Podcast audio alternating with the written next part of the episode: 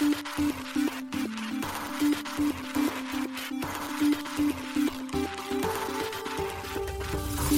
しい経済ニュース。この番組では現当社のメディア新しい経済が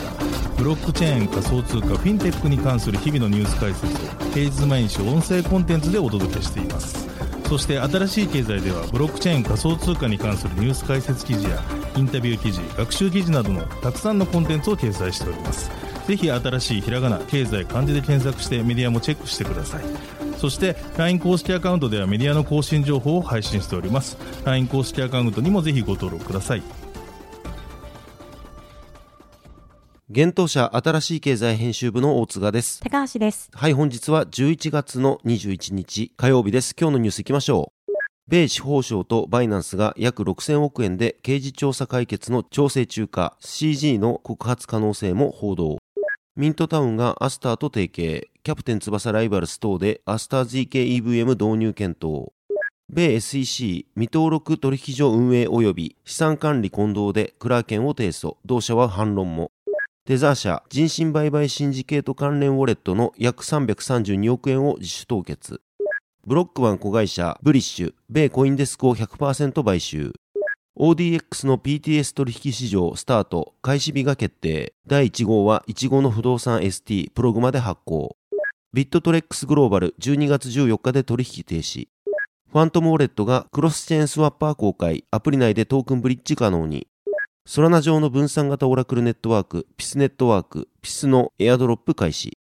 一つ目のニュースは、米司法省とバイナンスが約6000億円で刑事調査解決の調整中か CZ の告発可能性も報道というニュースです。大手暗号資産取引所、バイナンス運営のバイナンスホールディングスが、米司法省 DOJ との和解へ向け40億ドル、日本円にして約5923億円以上の支払いをするかもしれません。関係者の話として、ブルームバーグが11月21日報じました。報道によればバイナンスはマネーロンダリング、銀行詐欺、制裁措置違反の疑いに関する刑事調査を解決するため DOJ と和解する可能性があるといいます。具体的な解決策や請求時期などは明らかとなっていませんが、バイナンスには40億ドル、日本円にして約5923億円超の和解金支払いが課せられることになりそうで、これは暗号資産関連の刑事事件としては過去最大級の罰則となるとみられます。なお、この和解案には、バイナンスの最高経営責任者で創業者のチャンポンジャオ CZ 氏に対する米国での刑事告訴の可能性も含まれるといいます。なお、この捜査は DOJ の刑事部門のマネーロンダリング、資産回収部門が国家安全保障部門とシアトルの連邦検事局とともに進めているといいます。現在の状況はまだ流動的だと言いますが、早ければ今月末にも発表される可能性があるといいます。また、バイナンスはいかなる和解においても、その損失を最小限に抑えるため、起訴猶予、合意を求めるなどしているようです。また、DOJ は、制裁措置違反について、バイナンスが米国の対イラン及びロシア制裁に違反する取引を促進した疑いや、ハマスの資金調達を助ける取引を許可していたかについて調査しているといいます。その他にも DOJ はバイナンスに対し指導者の交代も要求しているといいます。なお、バイナンス及び DOJ はブルームバーグのコメント要請に応じていません。DOJ は2022年後半よりバイナンスの実態調査を開始しています。2020年後半にロイターが確認した要請書によれば、米国連邦検察がバイナンスのアンチマネーロンダリングのチェックに関する広範な内部記録や CZ 氏が関与するコミュニケーションの記録を提供するよう要請していました。続いてのニュースは、ミントタウンがアスターと提携、キャプテン翼、ライバルズなどでアスター zkEVM 導入検討というニュースです。ミントタウンがレイヤー1ブロックチェーン、アスターネットワーク運営のステークテクノロジーズとの戦略的パートナーシップ契約締結を11月21日発表しました。この契約は Web3 マスアダプションを目的としたもので、これを機にキャプテン翼、ライバルズをはじめとする Web3 ゲームタイトルにおいて、アスターネットワークのアスター ZKEVM の導入検討を開始するとのことです。ミントタウンは Web3 ゲーム、ゲームプラットフォームの企画、開発、販売、運営をする企業です。 KLab の Web3 関連事業を管轄する子会社ブロックスミスと共同で、ブロックチェーンゲームキャプテン翼ライバルズの運営を行っています。また、アスター zkEVM はゼロ知識証明を活用したイーサリアムのレイヤー2スケーリングソリューションです。ポリゴンチェーン開発キットによってステークテクノロジーズが開発したブロックチェーンです。現在はアスター GKEVM のテストネット Z カタナが公開されています。ミントタウンによると、アスター ZKEVM は Web3 が直面する一般的な問題点、クレジットカードによる決済、ユーザーが負担する手数料の撤廃、ウォレットの操作や秘密鍵の管理の複雑さの解消の解決を目指しているとのことです。これらの課題クリアは、より幅広いユーザー層の獲得が期待できると、ミントタウンは説明しています。なお、キャプテン翼ライバルスは、海外大手暗号資産取引所 OKX 運営の OKX ベンチャーズとのパートナーシップを11月17日に締結しています。また、その他にも、国内暗号資産取引所ビットポイントに、キャプテン翼ライバルズのガバナンストークン、翼ガバナンストークンが11月14日より上場しています。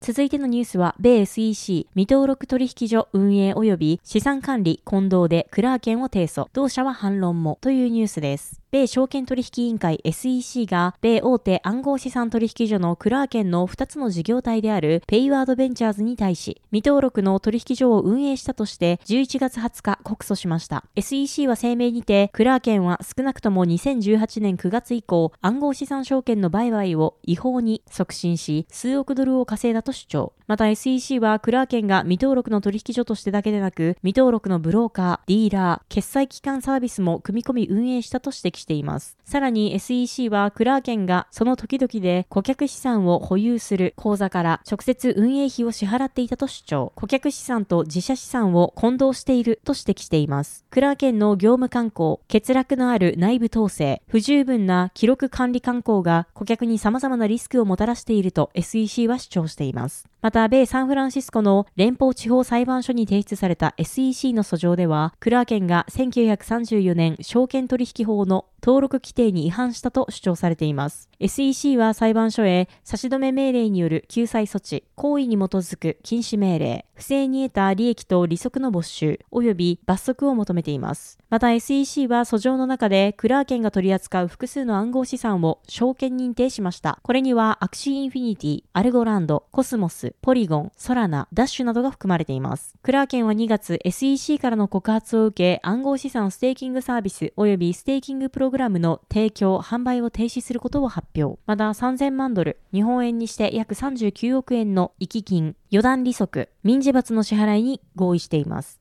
SEC の訴状提出に対し、クラーケンは11月21日声明を出しています。声明にてクラーケンは、今回の訴訟はクラーケンが提供する商品には何の影響もなく、サービス提供を続けると発表。SEC の未登録で取引所を運営したとする主張に対しクラーケンは、2023年8月のコインベース訴訟での裁判所の裁定を例に挙げ反論しました。法律は私たちの味方だと述べています。SEC はこの訴訟で取引プラットフォームで売買されるデジタル資産はまさに証券取引であると主張。ニューヨーク南部地区連邦裁判所はこれに同意せず、SEC は関連する法的テストを完全に満たしていないと裁定しています。また裁判所は SEC の前例のない法理論はこういった取引の経済的実態に反すると判断しています。クラーケンは SEC が暗号資産の登録に関する基準を明示していないと主張。SEC は存在しない制度への準拠を求めていると批判しました。そして顧客資金と自社資金の混合に関してクラーケンは訴状の中で SEC が顧客の資金が紛失したとも、損害が発生したとも、損害が発生するとも主張していないと指摘。顧客資金をずさんに管理したとする具体的な証拠がないと示唆しています。また、クラーケンは10年以上にわたる事業展開の中で、米国、英国、EU、カナダをはじめとする先進国や新興国を含む世界中で登録、ライセンス、認可承認を取得してきたと主張。クラーケンは一貫してデジタル資産に関するルールを支持してきたと述べています。またクラーケンは米国議会で暗号資産関連の明確な規制法案が進行中である現状にも触れ、包括的な議会の行動は正しい道であり、クリプトと Web3 が世界中で進歩する中、米国が訴訟によって後進国になることを避けることができるとこの動きを支持しています。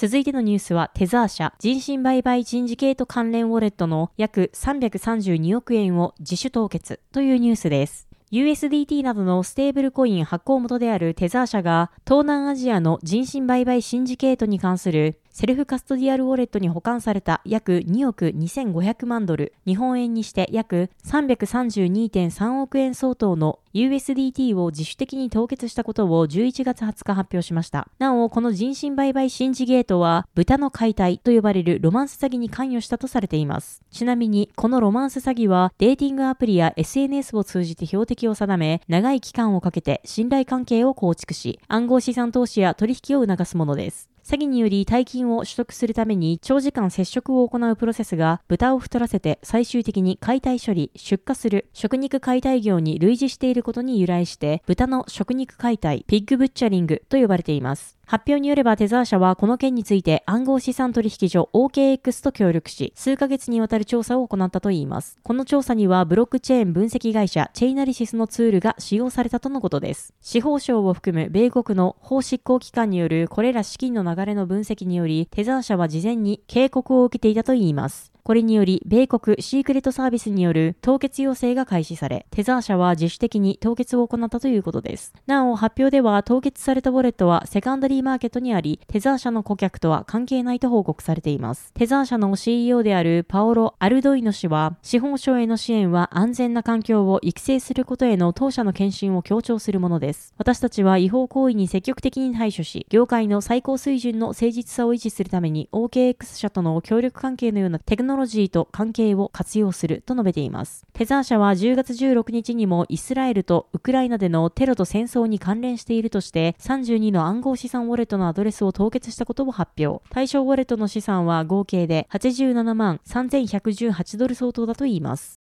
続いてのニュースは、ブロックワン子会社ブリッシュ、米コインデスクを100%買収というニュースです。暗号資産取引所運営のデジタル資産フィンテック企業、ブリッシュが暗号資産メディア、米コインデスクを買収したと11月21日発表しました。コインデスクは暗号資産に特化したベンチャーキャピタルのデジタルカレンシーグループからブリッシュに現金取引で100%売却されましたが、金額など取引条件は明らかにされていません。なお今後コインデスクは引き続き現 CEO のケビン・ワース氏と既存の経営陣が率い、ブリッシュグループの独立した子会社として運営されるとのことです。またコインインデスクには元ウォールストリートジャーナル編集長のマット・マレー氏を委員長とする編集委員会の設置も発表されています。2021年11月にローンチされたブリッシュは元ニューヨーク証券取引所の元社長トム・ファーリー氏が代表を務める暗号資産取引所であり、アジア太平洋、ヨーロッパ、アフリカ、ラテンアメリカの50以上の管轄区域で利用可能だといいます。ファーリー氏は今回の買収に際し声明にて、私たちはコインデスクの最もエキサイティングな成長戦略のいくつかに資本を注入し、新しいサービス、イベント、製品の立ち上げを後押しするとコメントしています。なお、ブリッシュの親会社は暗号資産 EOS のオープンソースネットワークを開発するブロックワンです。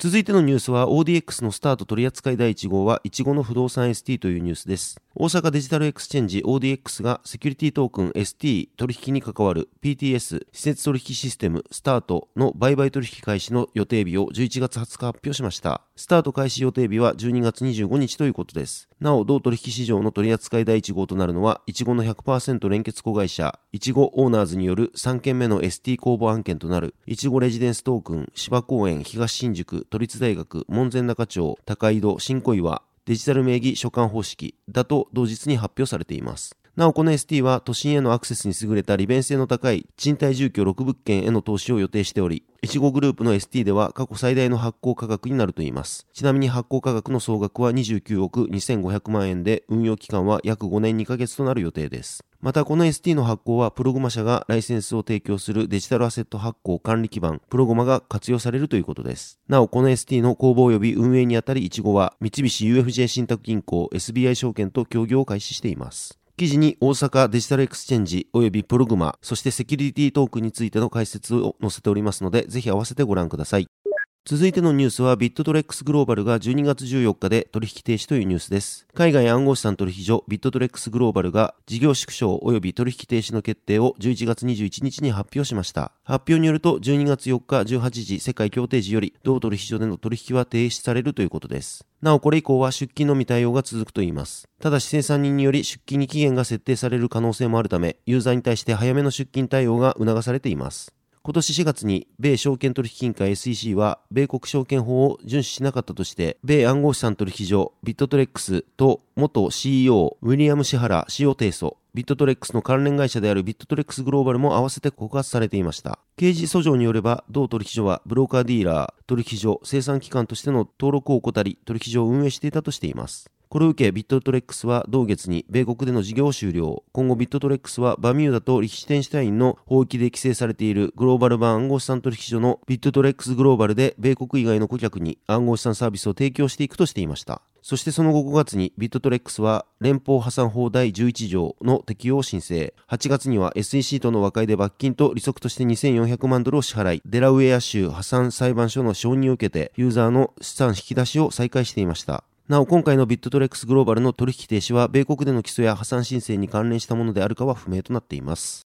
続いてのニュースは、ファントムがクロスチェーンスワッパー公開というニュースです。暗号資産ウォレットファントムがトークンブリッジ機能クロスチェーンスワッパーの追加を11月21日に発表しました。この機能に対応するブロックチェーンは現在ファントムで利用できるソラナ、イーサリアム、ポリゴンの3チェーンです。同機能利用により同チェーン上に保有するトークンを他の対応チェーン上の指定されたトークンへブリッジ可能になるということです。発表によると送信元のトークンは対応チェーンのどのトークンでも対応しているということです。ただし送信先のトークンは各チェーンによって異なっています。イーサリアムからソラナ、ポリゴンからソラナへのブリッジは USDC のみになります。ソラナからイーサリアム、もしくはポリゴンの場合は USDC か USDT にブリッジができます。そしてイーサリアムからポリゴン、ポリゴンからイーサリアムについては USDC、 DAI、USDT、ラップドイーサの4銘柄へブリッジが可能です。また、クロスチェーンスワッパーには、ブリッジする送信先の任意のステーブルコインとは別に、送信するトークンの一部から、送信先のチェーンのガス代となるネイティブトークンに変換する機能、リフューエルも内蔵されています。この機能により、送信先のチェーンにてガス代の心配なく、取引が開始できるということです。ファントムでは先月10日にも新機能を追加していました。モバイルアプリ版に写真や動画をソラナ上に NFT としてミントできる機能が追加されています。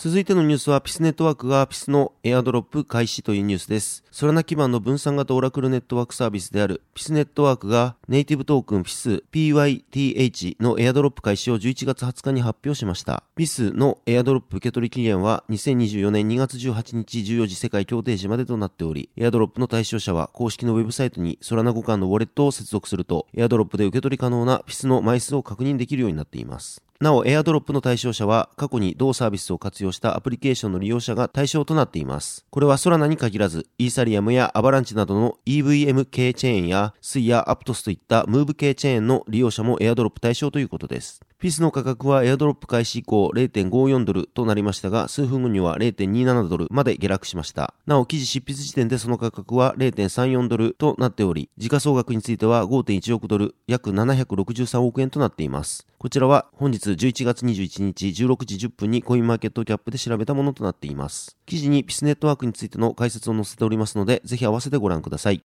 はい、このように私たち新しい経済編集部ではブロックチェーン暗号資産に関するニュースを平日毎日ラジオで配信をしております。本日ご紹介したニュースはすべてサイトの方に上がっております。ぜひサイトの方も見に来てください。新しいひらがな、経済漢字で検索して見に来ていただければと思います。それでは本日はありがとうございました。ありがとうございました。